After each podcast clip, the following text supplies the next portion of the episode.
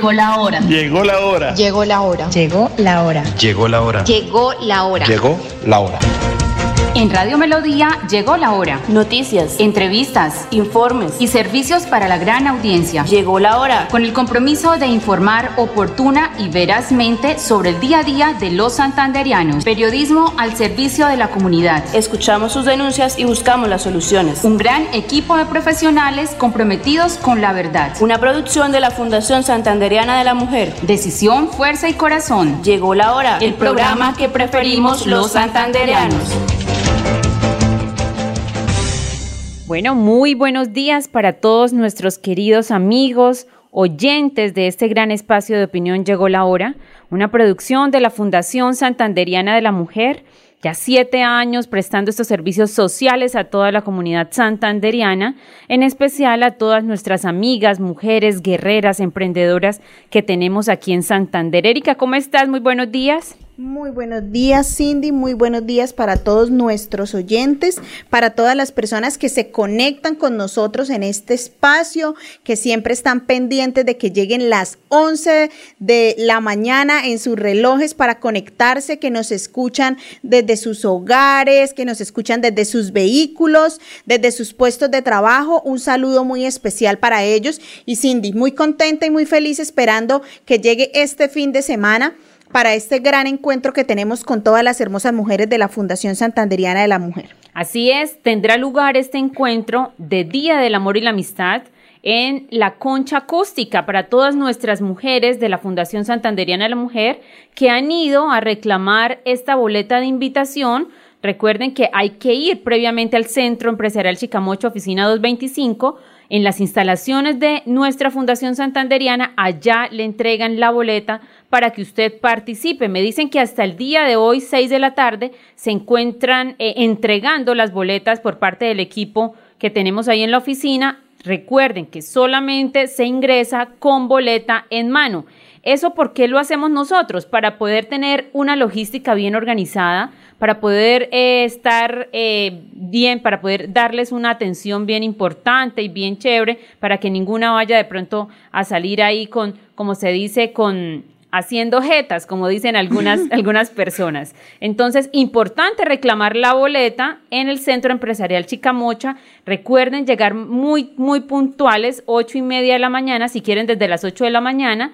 La programación se inicia a las nueve en punto tendremos alabanzas a Dios, tenemos diferentes números eh, artísticos, tenemos rifas, tenemos, bueno, varios espectáculos para ustedes. Recuerden que desde la Fundación Santanderiana de la Mujer siempre hemos... Eh, tratado de darle lo mejor a nuestras amigas de la fundación. Siempre nos gusta generar estos espacios para poder encontrarnos con ellos, con muchas de ustedes. Eh, y hoy quien me escuchan saben que hablamos frecuentemente por teléfono, siempre estamos ahí muy atentos de, de, poder guiarlas, orientarlas, escucharlas y prestarle todos estos servicios a través de nuestros profesionales en la fundación, pero que bueno, siempre queremos también poder verlas más seguido y poder eso es que nosotros organizamos estos eventos y sobre todo este día tan importante que siempre hemos tratado de hacerlo, que es el Día del Amor y la Amistad para cada una de ustedes, las integrantes de la fundación,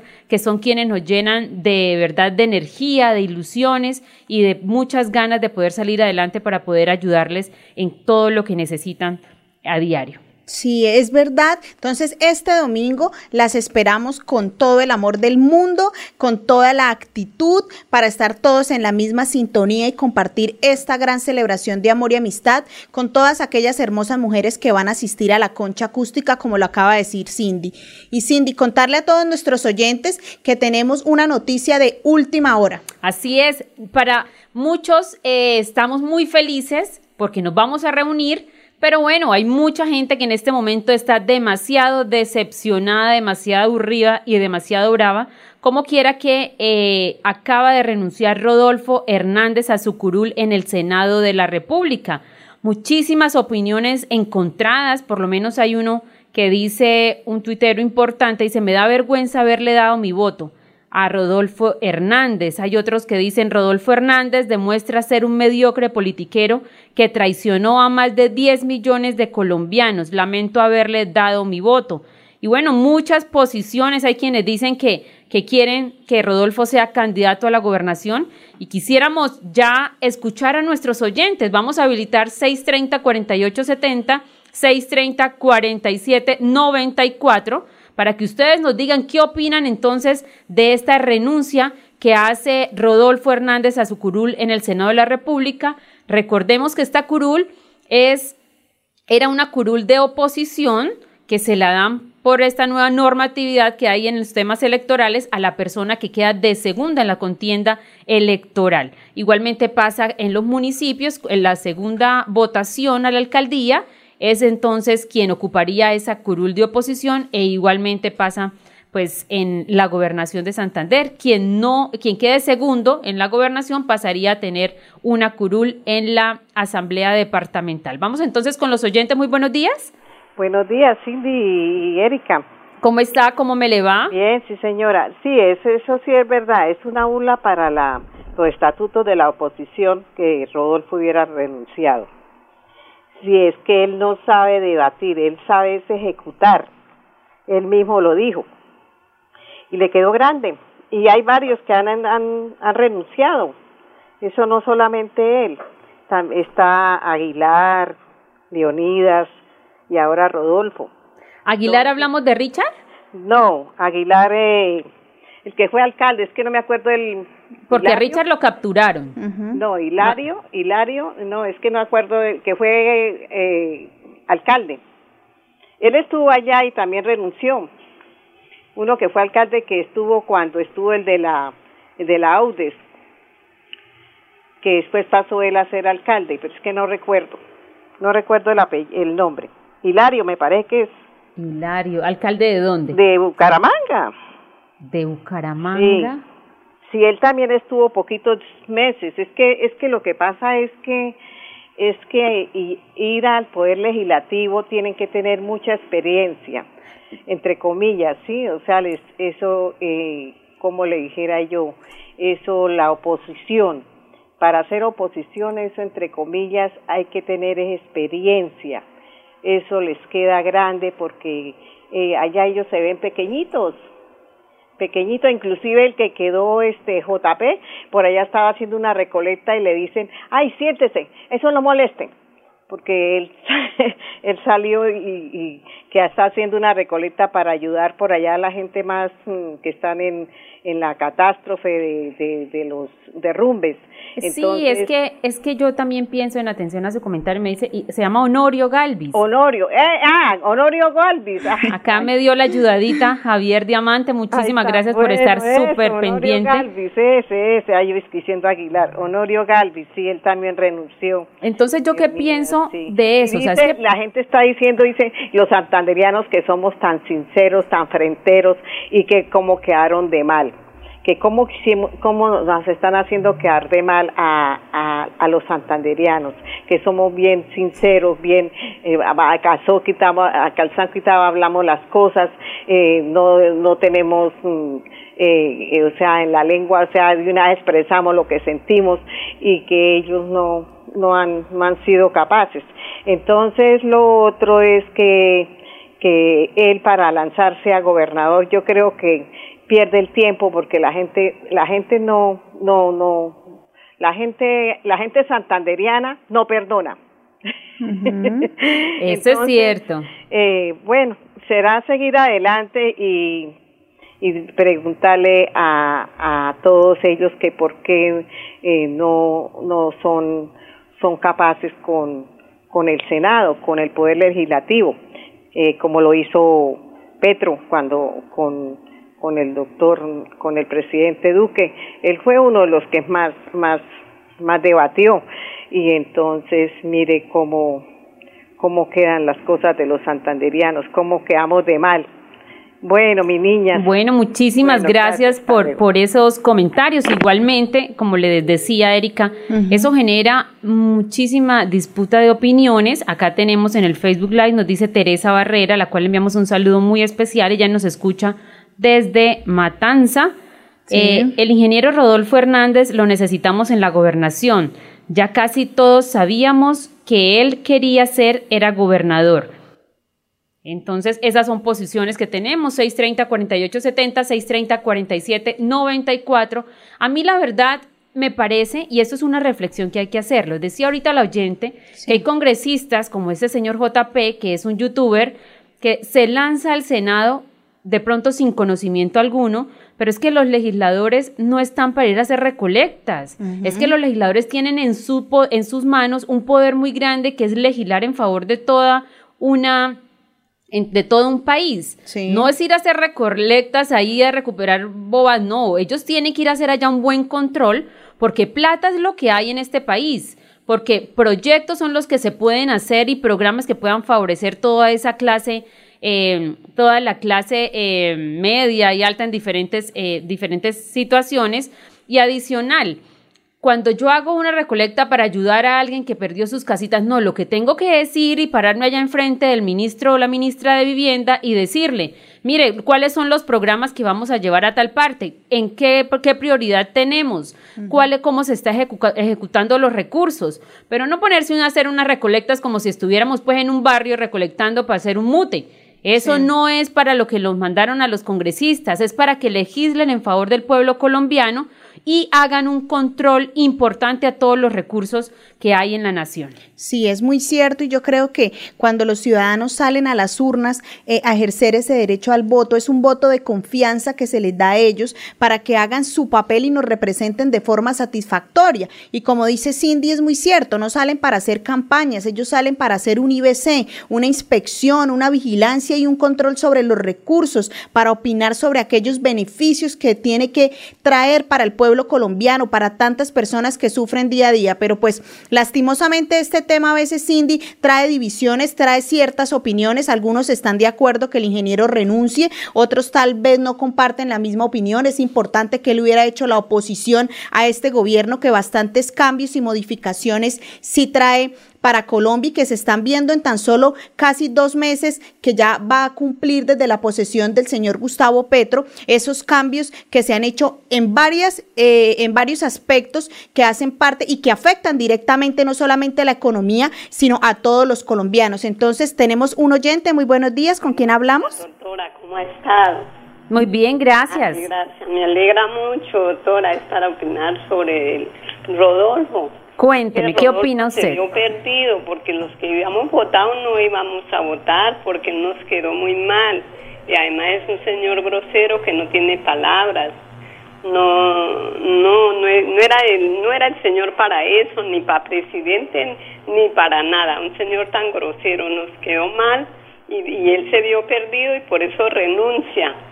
Porque por él fue que no, no ganó Gutiérrez, porque pensado de nosotros era que ganara Gutiérrez y no Petro, pero por él tuvo la culpa de que Gutiérrez no ganara. Dios me la bendiga, doctora. Bueno, muchísimas gracias. Tenemos otro oyente. Muy buenos días. Buenos días. Doctora Cindy. Buenos días, sí, señor. Doctora Cindy, mire, le habla Medardo Telles, por favor, no me vaya a cortar. Don Medardo, yo sí quiero hacerle una aclaración porque usted he escuchado en varias ocasiones que usted nos dice que, que no lo vayamos a cortar. Quiero aclararle a toda nuestra audiencia, a todos nuestros oyentes que a diario se conectan en este espacio, que nosotros aquí no cortamos la llamada a nadie. Acá nosotros somos un espacio que es una producción precisamente de una fundación de mujeres donde respetamos los derechos y las opiniones de todas las personas. Entonces, para aclararle a don Medardo y aclararle a toda nuestra audiencia que no quede de pronto ahí eh, como en el, en el aire que nosotros aquí cortamos la gente. Nosotros acá no le cortamos la llamada a nadie, ¿yo?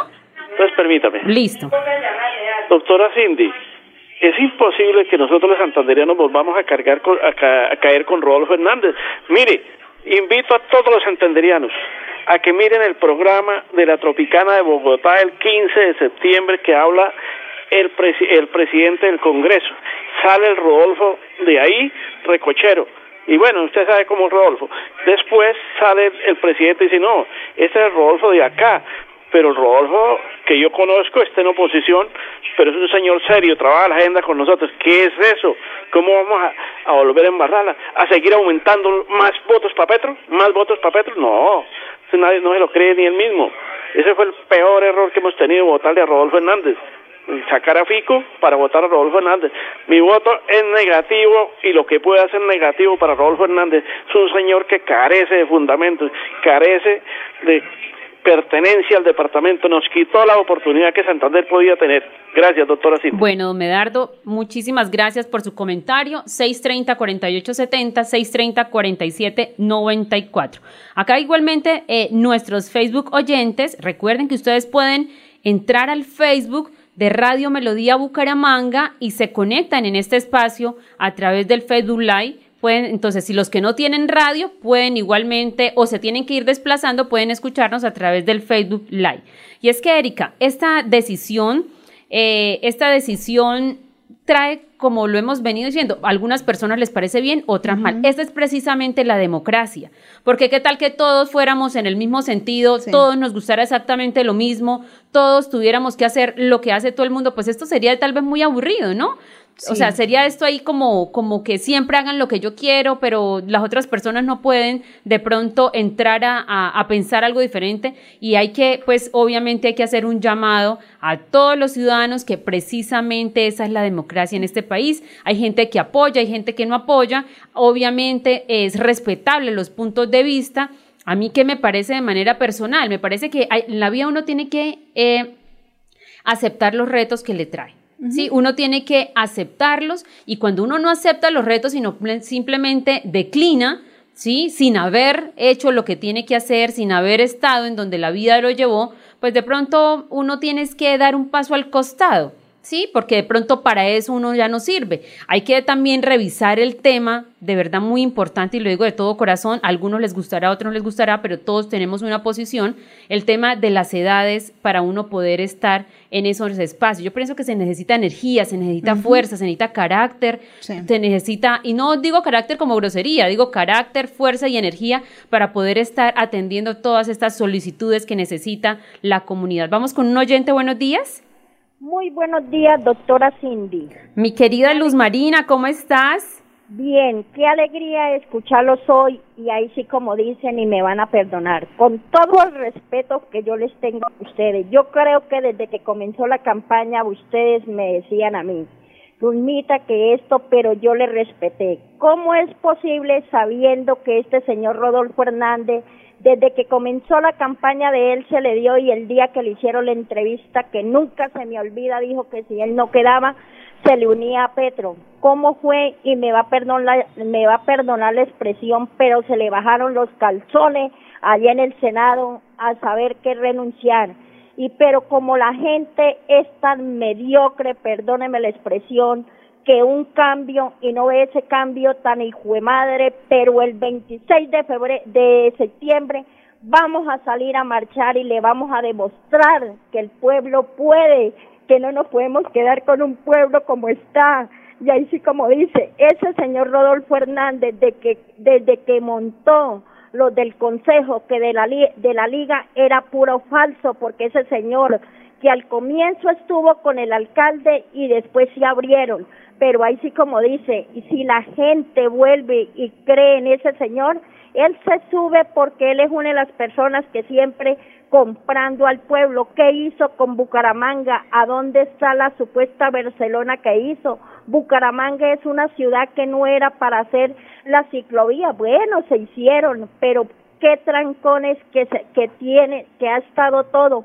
Por eso hoy felicito a la señora Ensi porque ha estado en los puentes y todo porque el 26 de febrero, el 26 de septiembre vamos a apoyar la, la marcha y vamos a estar presentes porque no vamos a dejar que este mediocre presidente haga lo que se le dé la gana con Colombia como esa vicepresidenta, así me digan que es que soy racista, no soy racista, pero es una mujer que no sabe ni hablar Ahí sí como dice, yo respeto a todo mundo, pero no nos vamos a dejar, porque el pueblo no vamos a hacer otra Venezuela, pero se les decía, se les decía no por un cambio. Ahí tienen el cambio que ahora yo creo que esa gente que le votó a Petro debe estar arrepentida.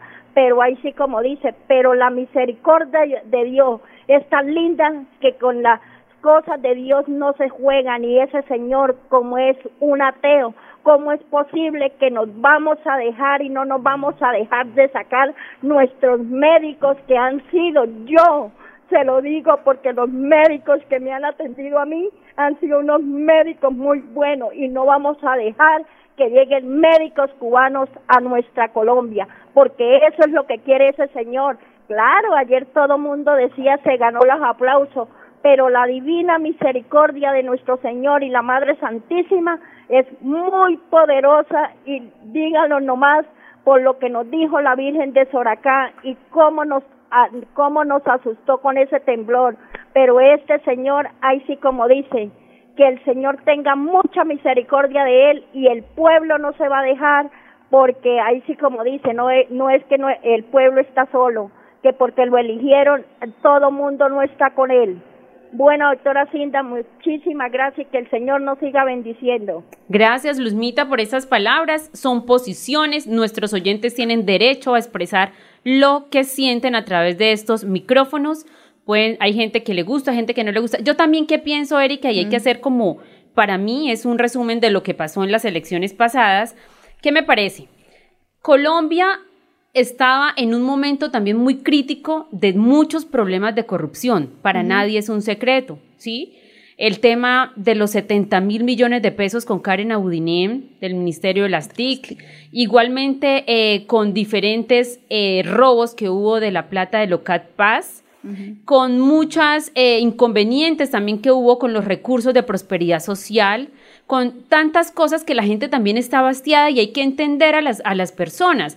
Decían, decían muchos, es que si gana Fico es seguir los mismos clanes politiqueros de cada uno de los territorios allá mandando desde Bogotá. ¿Sí? La, todo las, las, uno escuchaba constructores, ¿sí? Eh, empresas que se dedican a contratar con el Estado, que estaban supremamente cansadas también, porque las coimas que estaban entregando ya superaban el 40%. Es decir, que si una obra costaba 100 mil millones, pues ya 40 mil millones eran para repartir entre muchos corruptos. Entonces solamente quedaban 60 mil, primero para financiar la obra, es decir, no alcanzaba, y ellos quedaban desfinanciados porque su utilidad pues no estaba eh, estaban trabajando a perder y muchos de los que me escuchan saben que es cierto, porque este tema lo hemos hablado con muchas personas del gremio de la construcción. Esas obras que se hacen para el sector público, muchas veces a ellos son los que les toca perder. ¿Quién gana? El que ordena la obra, el que autoriza la obra, los mandatarios, algunos secretarios de despacho, el interventor, toda esa gente se va quedando con poquito en poquito y la obra queda mal hecha y el contratista pues se va sin nada, simplemente esperando poder sacar plata de otras partes para poder culminar obras en el sector público y ustedes que me están escuchando y saben de qué les estoy diciendo, me darán la razón. Entonces, muchas personas estaban cansadas de esa situación. Fico Gutiérrez era la continuación de todo eso que se estaba dando, de toda, de toda esa tristeza, desilusión, como, como rabia de, la gente, por eso quisieron buscar una tercera opción. ¿Sí? Y precisamente los votos de los votos de Rodolfo Hernández no son de Rodolfo Hernández. Los votos que la gente, los 10 millones de colombianos que votaron por Rodolfo Hernández son votos antipetro, incluidos los primeros 6 millones, porque recuerden esa encuesta que salió donde decía que el único que le podría ganar a Gustavo Petro era Rodolfo Hernández. Yo recuerdo y hablé con muchas personas que decían, no, de entrada entonces votémosle a Rodolfo porque es el único que le puede ganar a Petro.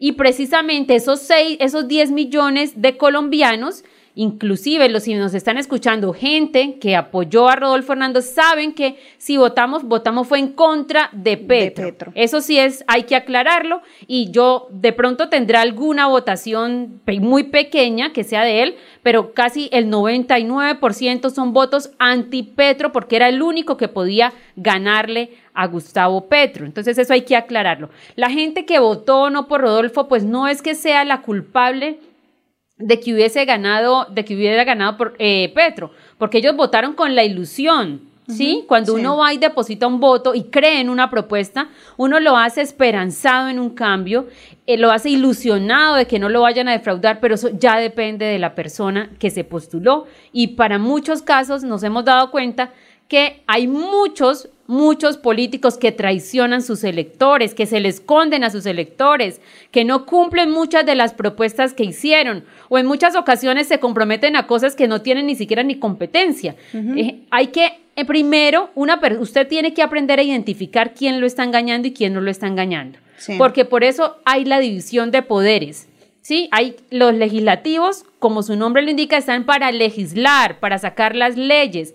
El ejecutivo lo que hace es obviamente, como lo dice su nombre, ejecutar. Ellos son los que tienen el lapicero para hacer. Entonces, si una persona que va es al, al, Congreso de la República se compromete con ir a hacerle unas vías, pues lo está engañando, porque esa no es su competencia. Entonces, ustedes como electores tienen que saber entender y saber descubrir quién lo está engañando y quién no lo está engañando. Por eso ese, ese eh, proceso que se avecina es muy importante, porque así en estos momentos esté obviamente eh, el país guiado, ¿sí? regido por la izquierda, pues ahorita vienen varias posiciones que se pueden tomar y varias eh, candidaturas que pueden ustedes también optar por ellas para que haya una como una, eh, como una equidad, ¿sí?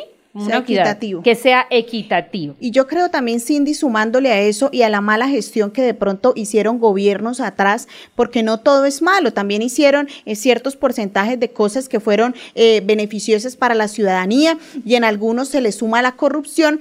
Creo que de eso fue el camino que pudo cosechar la izquierda, que se aprovechó de, esa, de esos desbalances, que se aprovechó de esas debilidades o que tomó ventaja de esas situaciones y de esos errores que cometieron los gobiernos que estaban en ese momento. Entonces, cuando uno toma el papel de opositor es muy fácil criticar y eso fue lo que le favoreció a Gustavo Petro, porque digámoslo así, si el gobierno ponía una papaya, ahí estaba Gustavo para partir, la papaya puesta, papaya partida. Entonces, eso fue lo que motivó. Yo pienso y mi opinión es que uno tiene que mirar la historia, ¿sí? Y siempre lo he, lo he recalcado y pienso que esos votos que obtuvo Gustavo Petro vinieron sumados pues a la mala gestión de gobiernos atrás y adicionalmente a que el pueblo dijo queremos un cambio, pero ese cambio no lo visualizaron porque a veces es tan difícil corregir cuando algo ya está formado y no empezaron a mirar esa trayectoria que es lo que estamos haciendo ahora. Y adicionalmente sumarle que Gustavo Petro también colocó propuestas incoherentes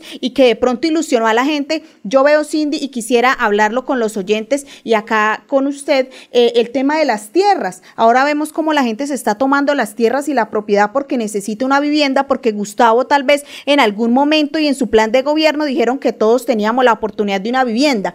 Y en cuanto a eso sí tenemos oportunidad, un techo, pero yo pienso que todos están tomando ya las vías de hecho de que si veo un predio desocupado lo voy a invadir, pero porque ahora el presidente tal vez en un pasado lo propuso. Y ya después es muy tarde porque sale Francia Márquez a decir no, le damos 48 horas para que quienes están invadiendo las tierras entonces se salgan. O sea, ¿con qué autoridad cuando en campaña prometieron que acá iban a democratizar todas esas tierras y que todos tenían derecho?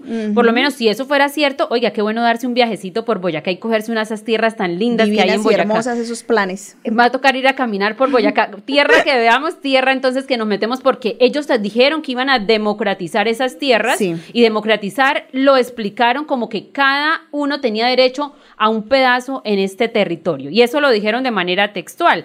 Y es que obviamente hay mucha gente, hay mucha gente que, que, yo conozco, que son votantes de Gustavo Petro, pero resulta que ellos... Ejemplo, hay un caso de unas personas eh, cercanas que votan por Gustavo Petro, pero resulta que prestan plata al 10 al 20%. Entonces ellos querían un cambio, están en contra de la corrupción, pero le prestan, o sea, son usureros, y roban la gente cobrándole unas tasas altísimas por esos, por esos eh, préstamos. Como se dice, este, ellos se aprovechan de la gente que no tiene recursos, de la gente que tal vez está reportada y no puede ir a un banco a pedir, y ellos que querían un cambio y que votaron por Gustavo Petro, le, le prestan plata a la gente al 10 y al 20%.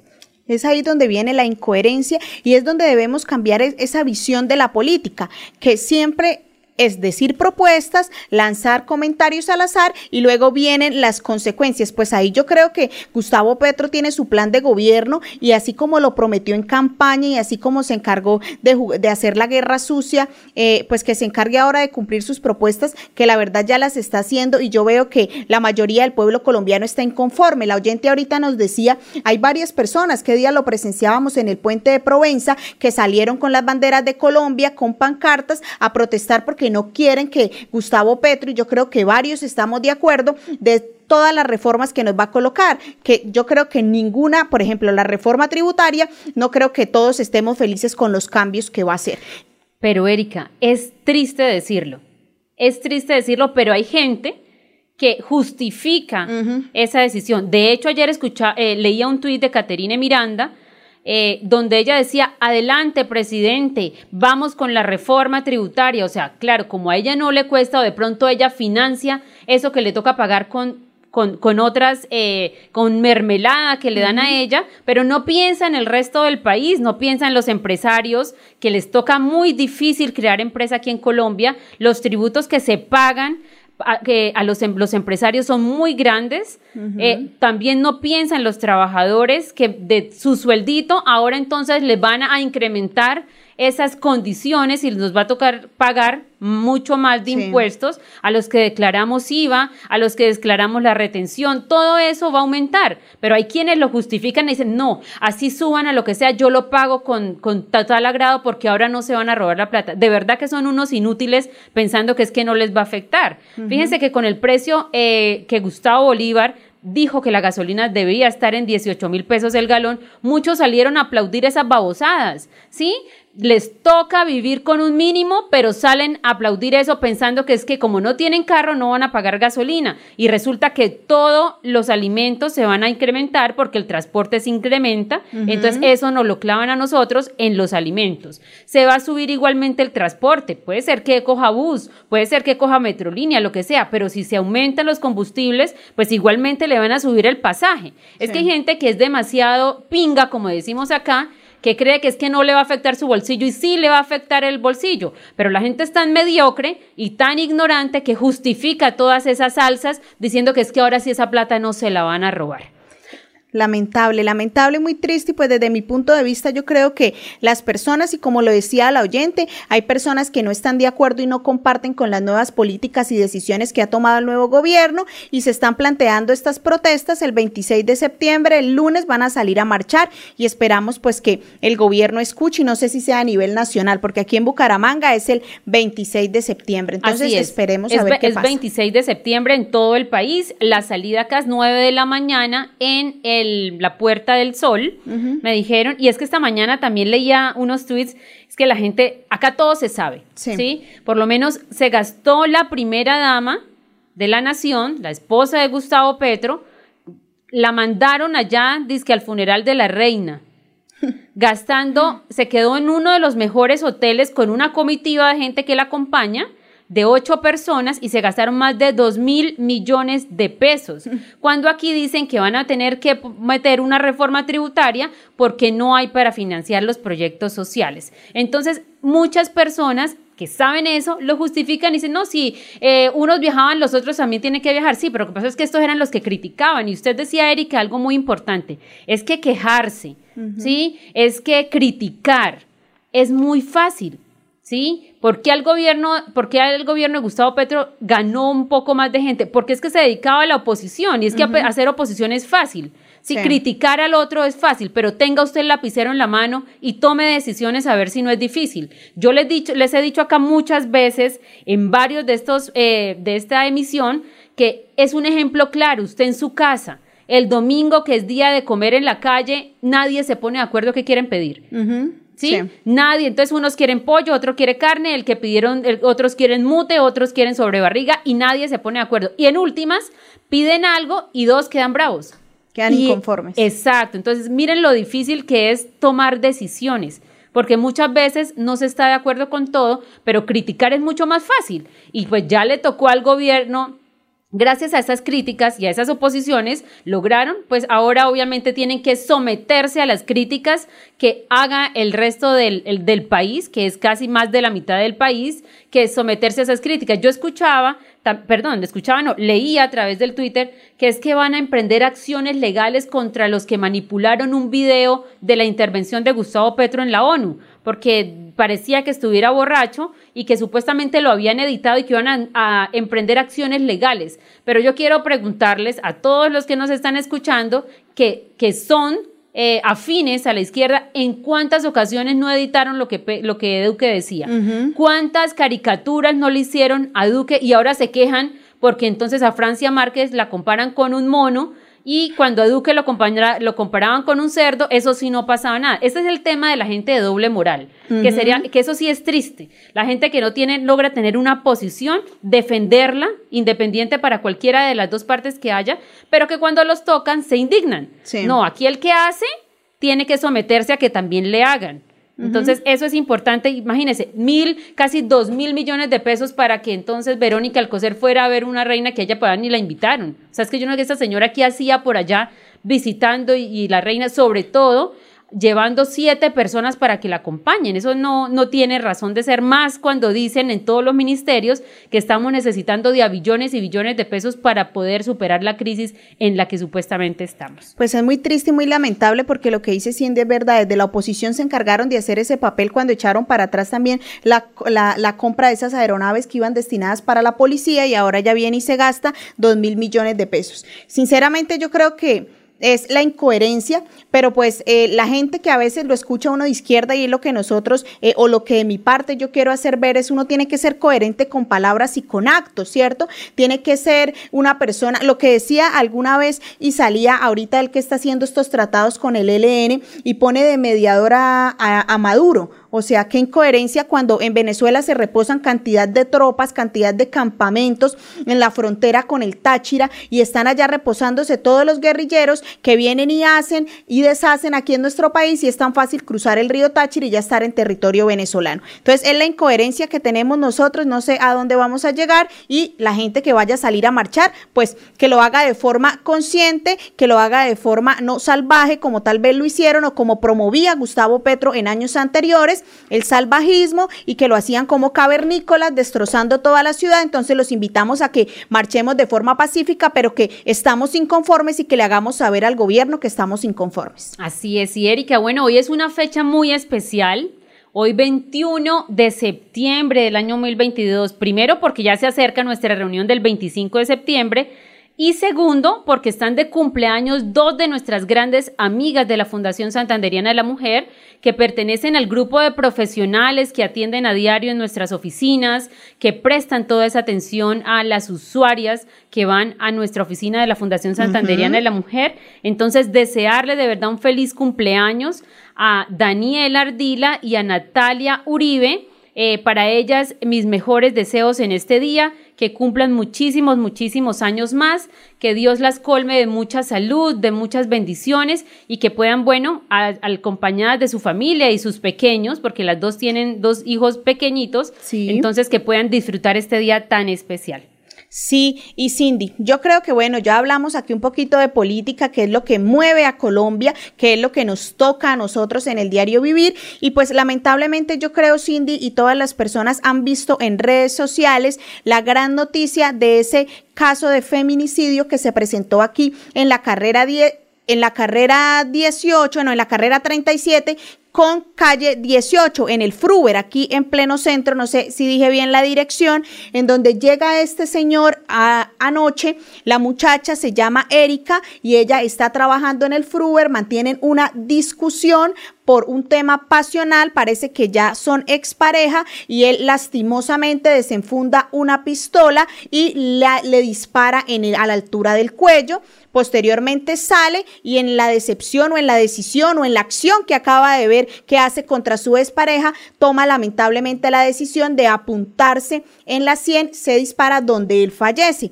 Erika, afortunadamente le enviamos la energía, oramos a Dios para que se recupere, se encuentra en el Hospital Universitario de Santander con coma inducido, está luchando por su vida y pues triste, lamentablemente que estos casos se sigan presentando sí, calle 37 con carrera 18, se sigan presentando en el área metropolitana. Bueno, y muy lamentable, y muchas veces esto sucede, Erika, porque las mujeres de pronto primero les da miedo denunciar los acosos, las persecuciones por parte de sus parejas. Muchas otras aguantan y aguantan golpes porque no saben hacer nada. Yo he escuchado mujeres que me llaman a decirme, no, es que él cada vez que viene, él me pega. Yo le digo, pero es que usted es que es bobo, es que se está haciendo. Entonces, no, es que doctora, es que yo no trabajo, yo no sé hacer nada. Yo como siempre me dediqué acá a la casa, yo no sé, tengo cuatro hijos, yo qué hago, a dónde salgo. Pues quiero decirles, mijita, que usted no está ni dormida, ni cuadriplégica, sin manos para defenderse. Uno tiene que defenderse y tiene que buscar ayuda.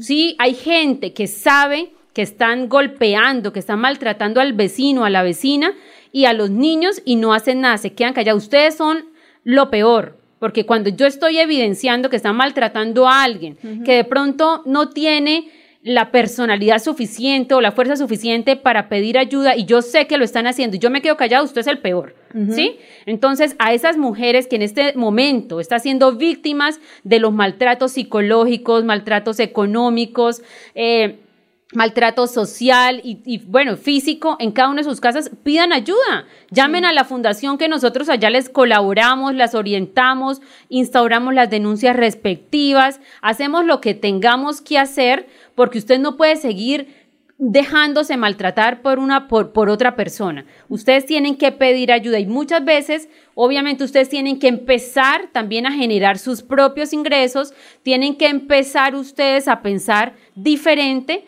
a dejar de pensar que es que todos no, yo estoy esperando que venga mi marido para que me lo el almuerzo. No, ustedes tienen que salir adelante por sus hijos, salir adelante por el bienestar de ellos. Ayer que hablábamos con, con la profesora Laura, eh, ella nos decía que todo eso se evidencia en nuestros menores. Sí. ¿Sí? Todos esos problemas de violencia intrafamiliar, los menores pues les va mal en su colegio, llegan aburridos, son menores que, que ya de verdad pierden como la ilusión de la vida. Y pues eso es gracias a usted, mamá y papá, que están en la casa haciéndole la vida imposible a sus hijos. Y entonces hay que reaccionar. Y las mujeres tienen que reaccionar y tienen que reaccionar no solamente quejándose, tienen que hacer algo para salir adelante.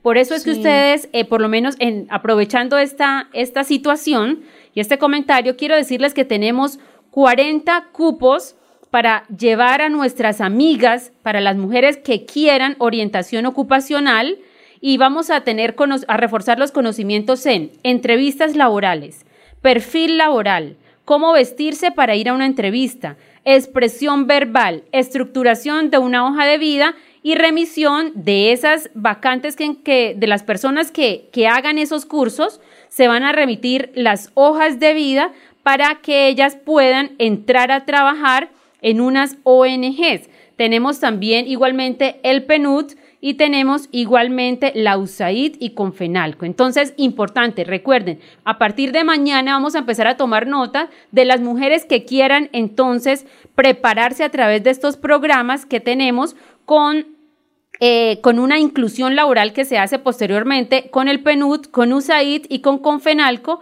que quieran reforzar esa orientación ocupacional y con los conocimientos para tener claridad, para que puedan hacer una buena entrevista cada vez que, que pues cuando van a ir a, llevar una hoja de vida, les enseñan también cómo estructurar, estructurar esa hoja de vida, qué expresión verbal deben utilizar, cómo vestirse de manera adecuada para la entrevista.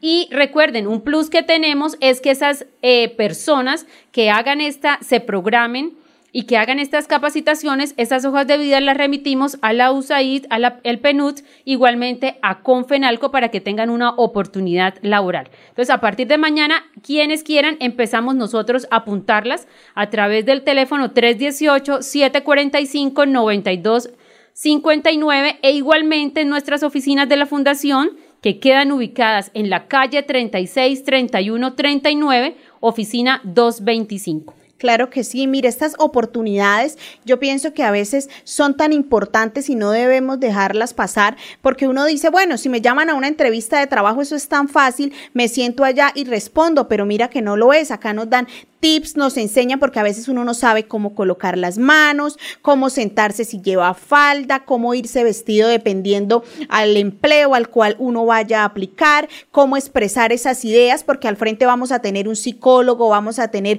tal vez el jefe y nos, un trabajador social que nos está analizando todo, posturas, cómo movemos las manos, cómo hablamos, si sostenemos la mirada o si solamente mantenemos la visión hasta hacia un punto diferente al entrevistador. Entonces, invitarlas para que se motiven, para que seamos conscientes que nosotras como mujeres somos capaces, somos esos seres que traemos vidas al mundo, que somos capaces de enfrentarnos a esa situación desde el momento en el que tal vez aquellas que tienen hijos se han sometido a un trabajo de parto, han sometido a una cesárea. Y yo creo que es el momento, Cindy, en el que nos demostramos que somos capaces de todo, que vayamos frente al mundo, que no nos dejemos llenar de esos comentarios negativos, no nos dejemos violentar, no tengamos miedo. ¿Qué tal si tal eh, en la situación esa mujer que anoche eh, sufrió este atentado hubiese denunciado, eh, no hubiera pasado esta situación? Entonces, invitarlas a que se motiven, a que asistan a la fundación, aquellas que no se encuentran vinculadas, que se acerquen a nuestras oficinas. Allá estamos para escucharlos, para atenderlos, todo el grupo de profesionales. Tenemos psicólogos, tenemos abogados y a veces lo que necesitamos es una palabra o simplemente un abrazo en esa situación difícil y para eso está la Fundación Santanderiana de la Mujer. Les brindamos este tipo de servicios sociales con muchísimo amor y con este con esta motivación para que todos salgamos adelante porque esa palabra, ese abrazo, esa ayuda es lo que a veces nosotros necesitamos. Y lo hablábamos ayer, Erika, precisamente con Laura, cuando decía eh, cómo se ha perdido ese contacto directo con nuestros hijos, sí. cómo se ha perdido ese decirle a nuestro hijo, hijo te amo, hijo te quiero, igualmente pasa entre parejas. Yo pienso que esas cositas no se deben perder porque cuando empieza a, interponerse el hielo entre las parejas, pues empiezan todos los problemas. Eh, si usted tiene en su casa a su esposo y su esposo pues tiene allá a su esposa en su casa, de manera frecuente dígale cuánto la quiere. ¿Para qué esperar el día que se mueran para llevarle flores, para llorarle allá en la tumba? Es que yo te quería, es que yo te amaba, es que tú eras el amor de mi vida, yo sin ti no puedo vivir. ¿Para qué decirle eso cuando esa persona ya no puede escuchar? Mm. Igualmente pasa con los hijos. Muchos hijos que no se hablan ni siquiera con sus padres o se olvidan de llamar a sus padres a decirles cuánto lo quieren, papi necesita, mami, ¿qué necesita?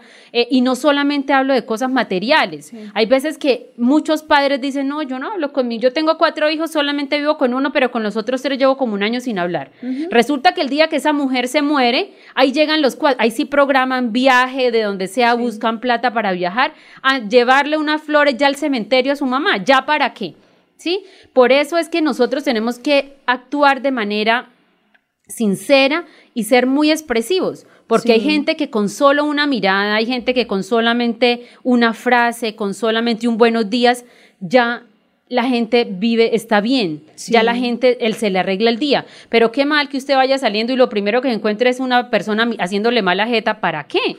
¿Sí? ¿Sí? Entonces esa, pues esta vieja, ¿por qué me miró? Esta vecina, ¿por qué me miró feo? Y de una vez se va ya se va como... Se indispone. Se indispone y si ya va premeditadamente buscando a ver con quién va a pelear, porque como la primera la miró feo, entonces ya va a mirar con quién se desquita, porque así pasa.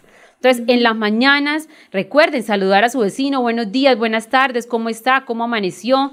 Lo normal, lo básico, que esas cositas muchas veces ayudan a que le vaya mejor a la otra persona. Cuando usted toma un servicio público, yo que tomo muchos taxis, eh, yo generalmente hablo con los señores y les pregunto, y bueno, la, y la movilidad cómo está. Bueno, y hablando de movilidad, Erika, eso, uy, ese tema está aburridísimo, aburridísimo. La gente que vive en Piedecuesta, cuesta, la gente que vive en Piedecuesta y en Florida, va a tocar que hagan eh, como un plan un plan piloto de que entonces esa gente trabaje desde casa, porque hay gente que sale desde las 5 de la mañana para poder llegar a sus trabajos a las 8 de la mañana. Entonces, pónganse ustedes a persona, esa persona que se levanta a las 5 de la mañana y que le ha tocado dejar de pronto almuerzo en su casa, alistar los niños para mandarlos al colegio y todas esas cosas, esa persona no puede ni dormir. Y súmele que el día anterior salió a las 6 de la tarde y llegó a su casa a las 11 de la noche. Hay que tomar un plan, eh, no sé, que se reúna la gobernación de Santander con los con los alcaldes para que puedan tomar una determinación. O arreglan la vía o la gente trabaja desde casa y adicional hay que hacer también un llamado a todos esos conductores irresponsables que van por todos lados corriendo, generando trancón. Fíjense, un, accidente múltiple hoy en la vía de Piedecuesta a, Bucara, a Florida Blanca, 10 carros, después como a la media hora otros dos estrellados. Y por lo menos, ejemplo, mi hijo que va hasta casi pie de cuesta para poder llegar a su, a su colegio, que de manera responsable sale tempranito a las 6 de la mañana a esperar, su ruta y espera llegar al colegio al faltando 10 para las 7, pues resulta que me dice el niño, mami, llegamos a las 8 porque un, un, montón de gente irresponsable que se la pasa haciendo trancones en las, en las carreteras porque no son prudentes, porque es mirando a ver dónde se meten, en qué espacio se meten y lo que ocasionan son colisiones. Y resulta que los que chupan es el resto de gente que madrugó para poder llegar temprano a sus trabajos, a sus colegios y les toca ahí en la vía un montón de tiempo esperado que ese montón de irresponsables que no saben manejar, que deben igualmente quitarles las licencias, o, mirar a ver qué se hace con esa gente que genera tantos trancones en la vía pie de cuesta, porque no es justo. O sea, mi hijo se levanta desde las cinco y media de la mañana, está listo a las seis de la mañana esperando su ruta y que llegue dos horas después al colegio porque un mundo de sinvergüenzas no saben manejar, tienen pase y lo único que hacen es hacer trancones en la vía hacia pie de cuesta. Sí, es muy triste y muy lamentable. Yo vivo en pie de cuesta y precisamente hoy, teniendo en cuenta el lunes por el tema del intercambiador, dije voy a madrugar y salí a las seis y quince y llegué a Bucaramanga sobre las ocho y cuarenta y cinco de la mañana. Fueron más de dos horas y lo que dice Cindy es verdad. Aparte del choque múltiple que se ocasionó a la altura de Macpollo, donde la vía se reduce a dos carriles, pues ellos se eh, chocaron en un solo carril, solamente quedó un carril y lastimosamente mirábamos hacia el otro lado y las personas que venían desde Florida Blanca, Bucaramanga, hacia pie de cuesta, los niños a los colegios a trabajar, también por el tema del derrumbe ahí en Mapollo no había paso, entonces estaban las dos vías en ambos, en los dos sentidos totalmente colapsadas.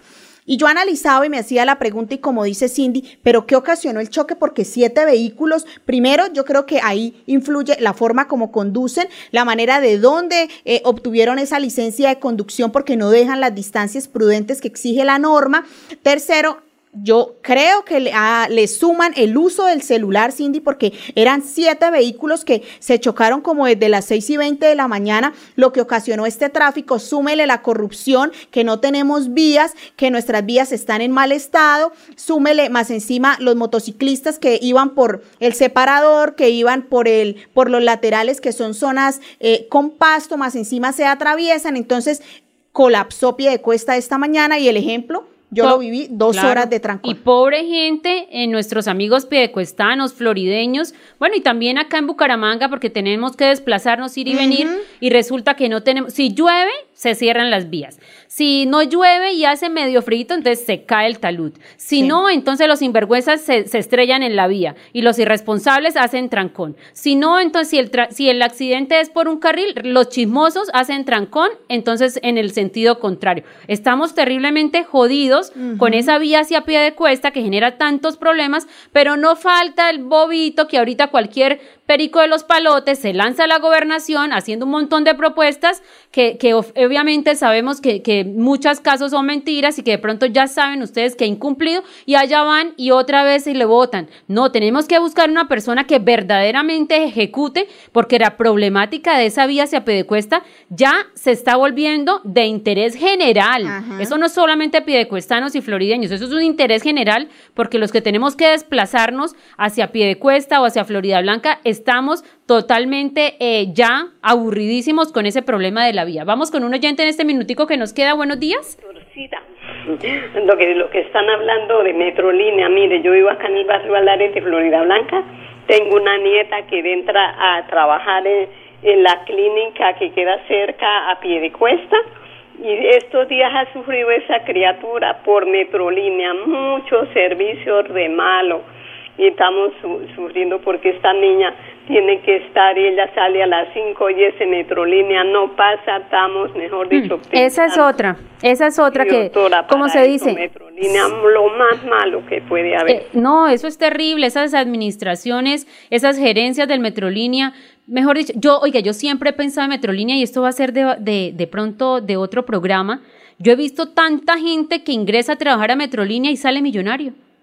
Yo no entiendo qué es Pues, lo que ¿cómo hacen no? en Metrolínea, porque muchas de las personas que conozco entran a trabajar a Metrolínea y luego duran dos, tres años sin trabajar, dándose la buena vida. Uno dice, esa gente de dónde sacó la plata para no trabajar y darse la buena vida, porque yo no les he visto de pronto negocios diferentes. Entonces, Metrolínea sí que, mejor dicho, ojalá funcionara. Fíjense lo que les hemos contado acá, cómo funciona el transporte público en otros países. En Madrid, espectacular, en, todo, en, en Barcelona, en diferentes, eh, en diferentes partes, en Nueva York, el tren, o sea, mucha, el metro también, tantas partes que uno dice, oiga, inviértanle al transporte público, que eso lo que produce es que disminuye la congestión y genera un mejor clima. ¿Por qué? Porque nosotros vamos a tomar un transporte que nos deja a horas en punto en los sitios donde necesitamos. Entonces, bueno, un llamado a todas estas personas que, que para que hagan algo, para que hagamos algo, porque verdad el tema de la vía Piedecuesta nos tiene terriblemente cansados a todos, a todas las personas que vivimos en el área metropolitana de Bucaramanga. Mañana entonces nos veremos, nos escuchamos entonces a las 11 del mediodía acá en Radio Melodía 1080 AM. Llegó la hora de la Fundación Santanderiana de la Mujer.